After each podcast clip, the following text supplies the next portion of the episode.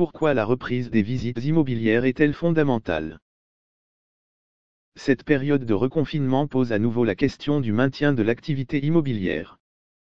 Alors que les visites immobilières sont désormais interdites, l'UNI demande une reprise dans les 15 jours de l'activité à plein des agences. Le volume de visites immobilières ne justifie pas l'interdiction. C'est un nouveau coup dur pour le secteur immobilier. Les agences immobilières fermées avec elles, les visites immobilières sont à l'arrêt. Que ce soit pour l'achat ou la location, il faut éviter les déplacements. Pourtant si l'on considère que 50% des déménagements ont déjà eu lieu durant l'été, la période actuelle est donc résiduelle par rapport au volume annuel. Elle peut ainsi parfaitement s'opérer dans de bonnes conditions sanitaires. De plus, le filtre de la visite virtuelle réduit le nombre des déplacements.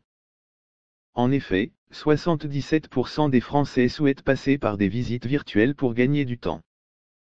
Toutefois, la visite virtuelle ne remplace pas la visite physique. C'est une première étape qui peut vous éviter de vous déplacer pour rien. Car elle permet de se faire une idée, mais elle peut difficilement déboucher sur un achat.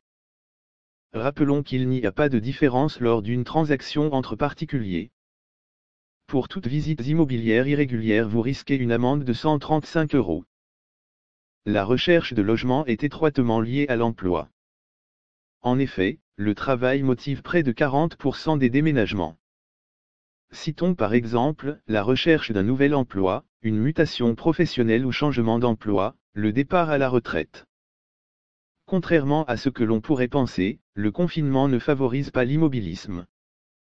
À cet égard, les reconversions professionnelles et le télétravail, encouragés et soutenus par les politiques publiques, ont pour corollaire un changement de projet de vie. Le message du gouvernement serait-il contradictoire? Le lien direct entre le logement et l'emploi justifie de reconsidérer le sort des visites immobilières, qui sont en amont du processus de location ou d'acquisition. La suspension des visites grippe la mobilité professionnelle et le dynamisme économique du pays.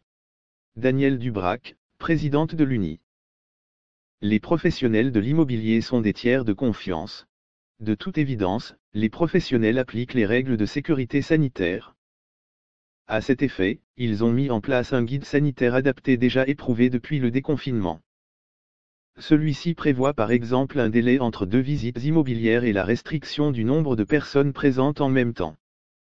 On peut alors s'interroger, en quoi sont-elles moins efficaces que lorsqu'on va faire ses courses dans un magasin multicommerce?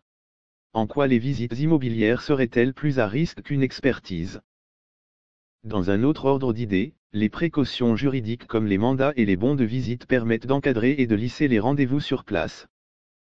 D'ailleurs, l'ordonnance du 1er décembre 2016 oblige les professionnels à faire une déclaration de soupçon à fin dans le cas d'une acquisition sans visite sur place.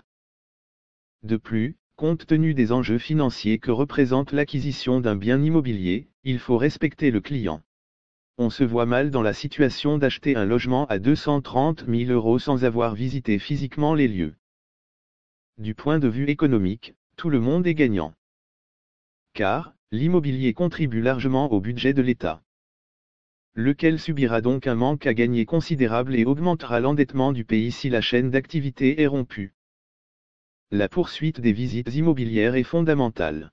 Par un réflexe prudentiel, l'épargne des ménages a augmenté depuis le début de la crise sanitaire, et la pierre reste considérée comme une valeur refuge. Elle est aussi une garantie de solvabilité future.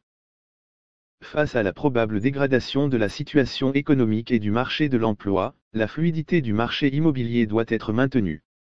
Daniel Dubrac. Pour toutes ces raisons, la poursuite de l'activité immobilière est fondamentale il est important d'accompagner les projets de vie professionnelle des Français en ces temps critiques. Dans les circonstances actuelles, l'arrêt des visites immobilières risquerait de mettre en péril l'équilibre financier des agences immobilières et des cabinets d'administration de biens. Alors pourquoi autorise-t-on les déménagements? C'est aussi le cas des déplacements liés à la réalisation d'états des lieux, de diagnostic, d'une signature de baux, d'une remise des clés, etc. Soulignons que la signature d'une vente chez le notaire est autorisée à distance comme en office. Aussi, l'UNI propose que cette autorisation s'étende aux recherches et visites immobilières. Notons que l'Allemagne, par exemple, maintient les visites tout en les encadrant.